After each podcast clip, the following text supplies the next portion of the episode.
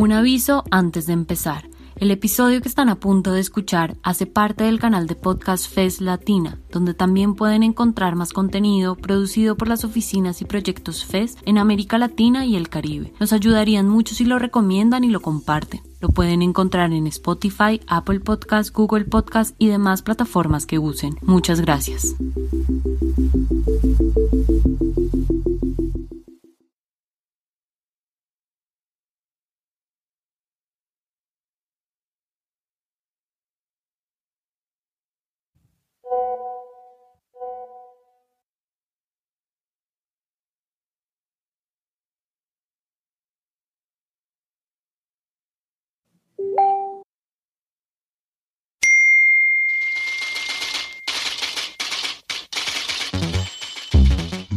Queremos tus datos, queremos tu cerebro.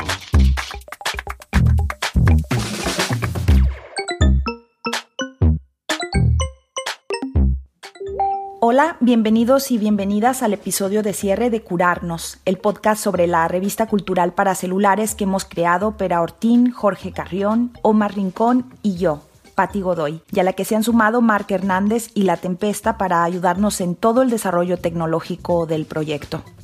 A lo largo de estos episodios hemos estado compartiendo el método curarnos, hemos hablado de innovación, de periodismo, de tecnología, de lo transmedia y de las narrativas híbridas. Y en este episodio de cierre estaré conversando con Jorge Carrión, escritor y crítico cultural sobre objetos culturales, pero no de cualquier objeto cultural. Nos interesa hablar de esos objetos vagamente identificados como él mismo los llama.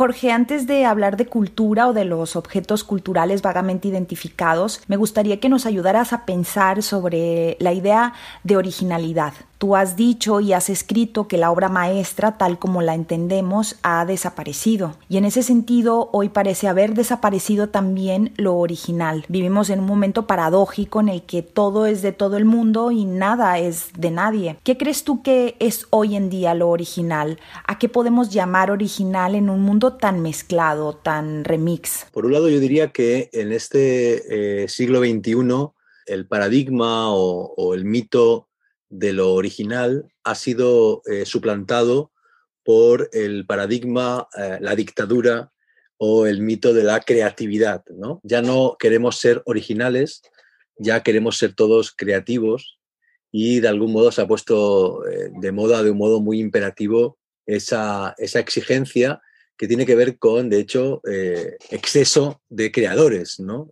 todos somos creadores, todos somos productores de discurso, todos publicamos nuestras fotos en Instagram y nuestros textos en, Facebook. Ahora, de hecho, algunos de los máximos bestsellers globales surgieron de la autopublicación en, Amazon, de modo que estamos ante eh, esa explosión, esa suerte de eh, imperativo de ser creativos y de ser creadores. Eh, lo que ocurre, como digo en mi último libro, lo viral, es que hay espacio para que todos publiquemos, pero no hay mecanismos para que todos seamos eh, legitimados, para que todos seamos premiados, para que todos tengamos públicos, audiencias, eh, etcétera, que de algún modo aplaudan o encuentren en lo que hacemos algún tipo de satisfacción estética o, intelectual. Decías, Jorge, hace un momento que ahora todos somos creadores de productos culturales, pero que no hay mecanismos para que todo eso que se produce sea legitimado o incluso catalogado o analizado. En ese contexto es en el que surgen los objetos culturales vagamente identificados. Cuéntanos qué son, dónde están y qué características tienen. Hay una galaxia de la cultura que yo en lo viral llamo lo clásico, que es esa cultura que sabemos dónde clasificar, sabemos cómo leer, sabemos qué tradición tiene, sabemos que es estudiada por la academia y que tiene eh, sus clásicos, su canon, ¿no? Por ejemplo, la literatura, el cine, la pintura, el arte, eh, la ópera, incluso eh, hay eh, objetos culturales más recientes como las series de televisión o como el cómic y la novela gráfica, que también son objetos culturales muy bien ubicados, que por lo general son representados, por tanto, en el periodismo cultural, porque el periodismo cultural nace en el siglo XVIII con los suplementos y revistas literarios, después incorpora eh, la pintura, ¿no? Pienso en Baudelaire, que es uno de los primeros críticos de pintura modernos, incorpora la ópera y va incorporando el resto de lenguajes artísticos hasta hoy.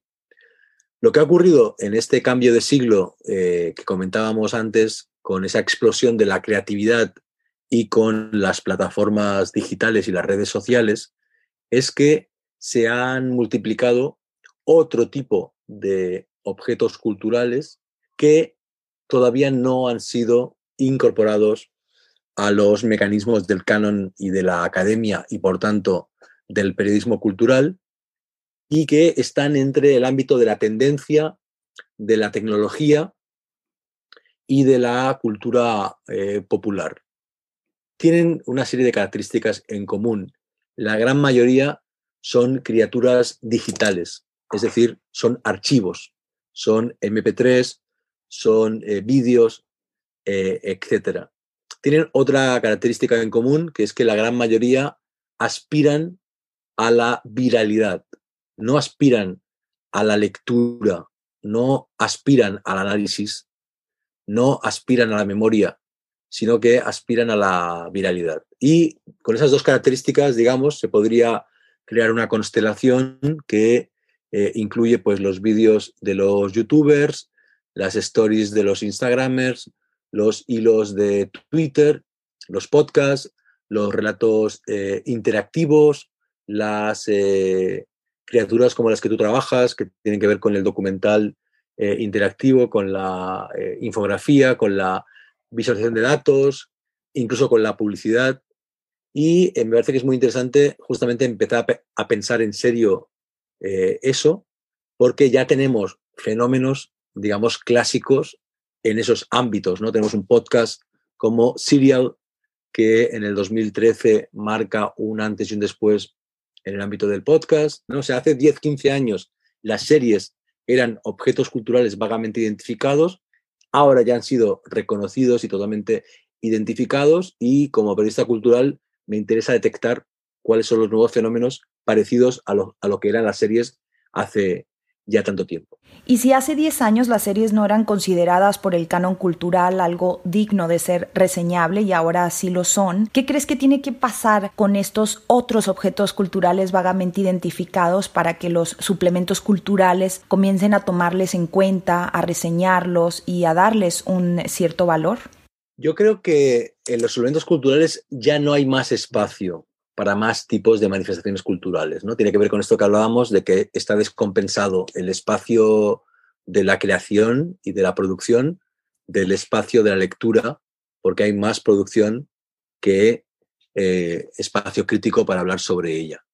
De modo que, eh, obviamente, una opción sería que los elementos culturales quitaran páginas de libros, eh, porque están sobre representados, como lo están en mi casa, pero eh, eso es improbable porque justamente hay una crisis eh, clara del periodismo cultural y eh, cada vez tienen, lamentablemente, menos páginas y menos redactores y menos capacidad de, de reseñar. De modo que se me ocurre que un camino posible del periodismo cultural en esos términos es que de algún modo empiezan a separarse los caminos y encontremos cada vez más suplementos, revistas, canales, secciones de cultura, digamos, analógica eh, o clásica, es decir, libros, eh, películas, exposiciones, discos, aunque evidentemente sean digitales, pero que tienen una tradición y un origen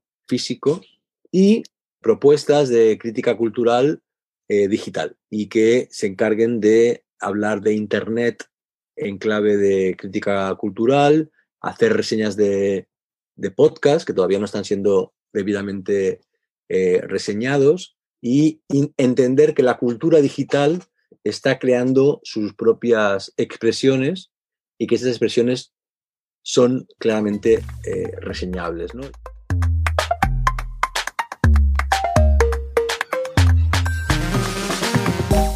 Antes decías que ahora todos somos creadores de discursos y de productos culturales, pero también de algún modo nos hemos convertido en prescriptores. Ese poder que antes solo tenía el crítico literario, cultural, ahora nos pertenece a todos y a todas. ¿Cómo queda en ese panorama la crítica cultural?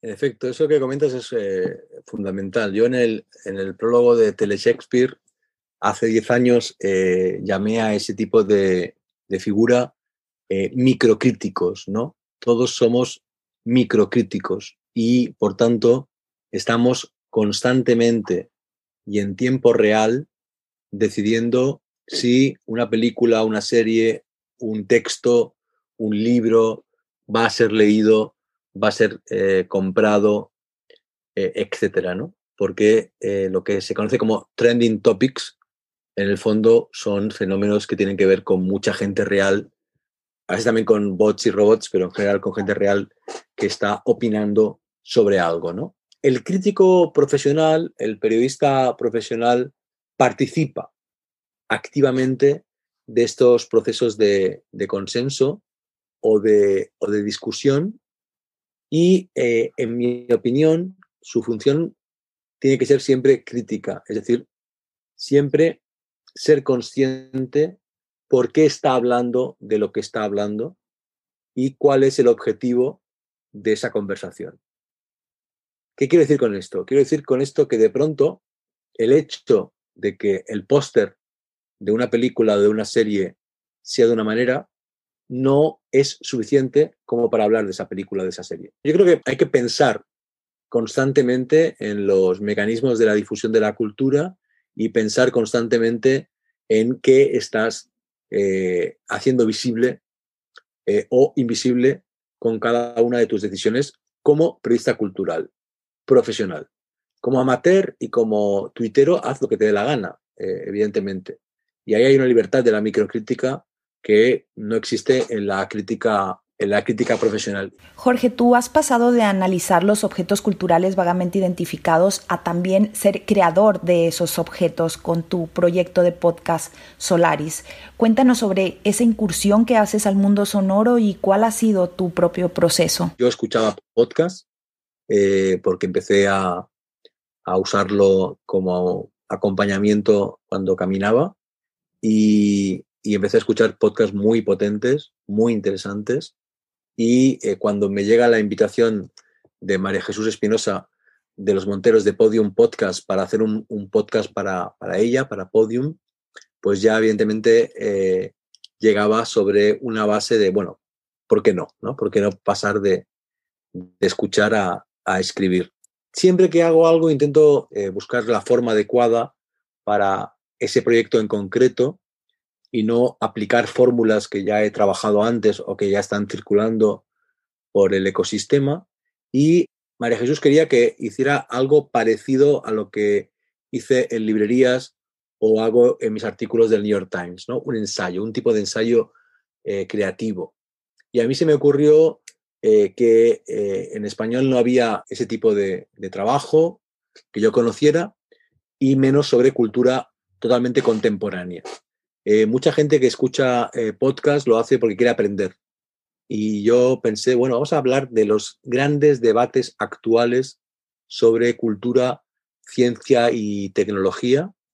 Y vamos a hacerlo eh, a través de mi voz. El podcast es radio o audiolibro en formato archivo digital y no todo lo que circula por ahí tiene esta capacidad de contar un discurso complejo por partes, ¿no? WhatsApp, WhatsApp,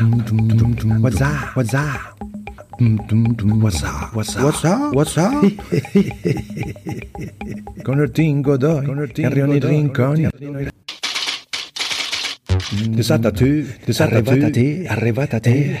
Eh, y ahora creo que sería oportuno terminar hablando de nuestro propio objeto cultural vagamente identificado, ese que hemos llamado curarnos. Cuéntanos qué es, cómo lo pensamos y qué crees que aporta a la cultura y al periodismo. ¿Es curarnos un objeto cultural vagamente identificado? Sin duda, porque eh, justamente lo interesante eh, no es tanto detectar un buen podcast, porque ya hay muchos, sino detectar de pronto eh, el bioclassic, ¿no? Eh, los vídeos que hace Sheila Blanco, en que resume en dos minutos la biografía de un compositor de música clásica y lo, lo canta, canta la biografía siguiendo el compás y el ritmo de una canción de ese compositor, ¿no?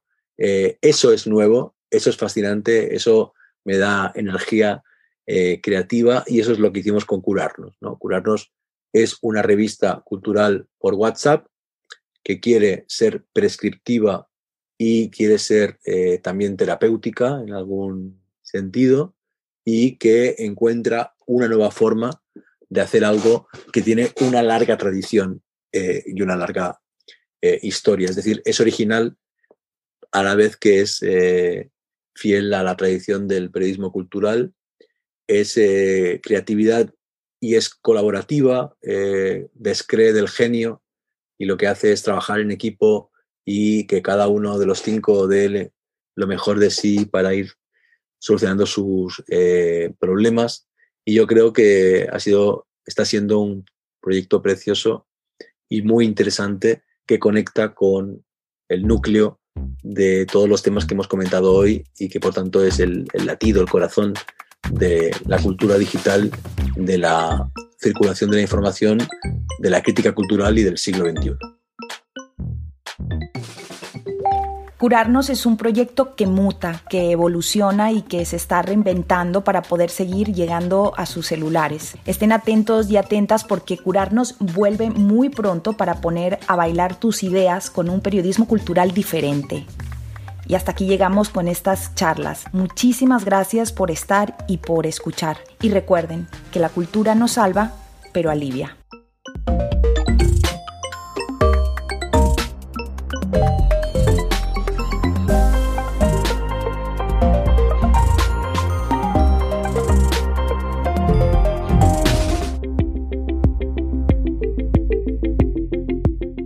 Muchas gracias por llegar hasta el final. Si les gustó, nos ayudaría que lo compartan. Recuerden que este episodio hace parte del canal de podcast FES Latina, donde también pueden encontrar más contenido producido por las oficinas y proyectos FES en América Latina y el Caribe. Nos pueden encontrar en Spotify, Apple Podcast, Google Podcast y demás plataformas que use. Les esperamos en un próximo episodio.